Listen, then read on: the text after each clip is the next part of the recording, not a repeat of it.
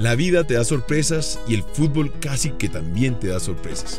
Millonarios estuvo a punto de lograr ese gran sueño y ese gran milagro de llegar a la final. Y Tolima casi se la deja quitar. Acompáñame, miremos y entendamos qué fue lo que pasó en esta fecha. Footbox Colombia, un podcast con Oscar Córdoba, exclusivo de Footbox. Millonarios sabía exactamente cuál era su tarea, era ganar o ganar. Y si a eso le sumamos que no era solamente ganar por 1-0, sino marcar varios goles, pues sigue sumándole a la lista. Y para rematar, Alianza Petrolera era un equipo que no estaba finalizando bien el año, contra uno de los equipos más regulares.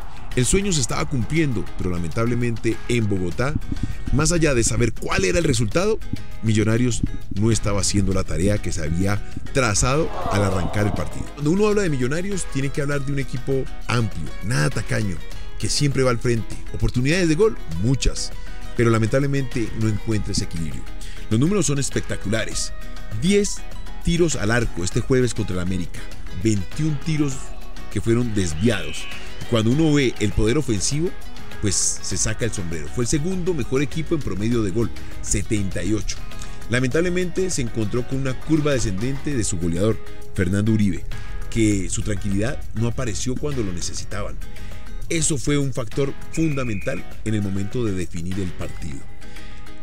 Erró un penal y eso de verdad que golpeó anímica, mentalmente al equipo, porque física absolutamente nada. Siempre se entregó más allá de los cortocircuitos que se producen luego de errar un penal. El proyecto Millonarios termina para este 2021. Lamentablemente no termina como todos desearían, un título, pero por lo menos uno de los objetivos, que era Copa Libertadores, se logró. Ahora vamos a revisar lo que le deja a la institución estos dos años de Gamero. Jugadores valorizados, una institución que da gusto verla jugar domingo tras domingo y sobre todo potenciando las divisiones inferiores. Ahora revisemos lo que fueron los números del partido, más allá de no haber logrado el objetivo de llegar a la final. Y bueno, hablemos del partido del Tolima contra la Alianza Petrolera. Para mí era un partido ya definido, pero como en el fútbol hay que jugar hasta el último minuto, pues miremos lo que pasó.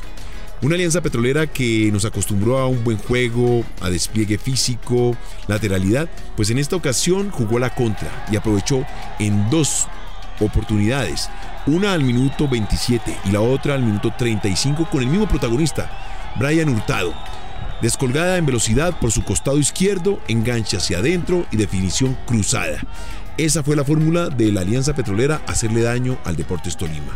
Tolima se llenó de ansiedad, entendió que se había equivocado, que había dado ventajas y que tenía que corregir, pero le costó, le costó tanto así que lo logró en el segundo tiempo. Ya para finalizar, sí, sobre el final, Gustavo Ramírez, el paraguayo, en la suya, en el juego aéreo, anticipando al defensa, hizo los dos goles. Le salvó la papeleta al equipo de Hernán Torres y el Nano Prince.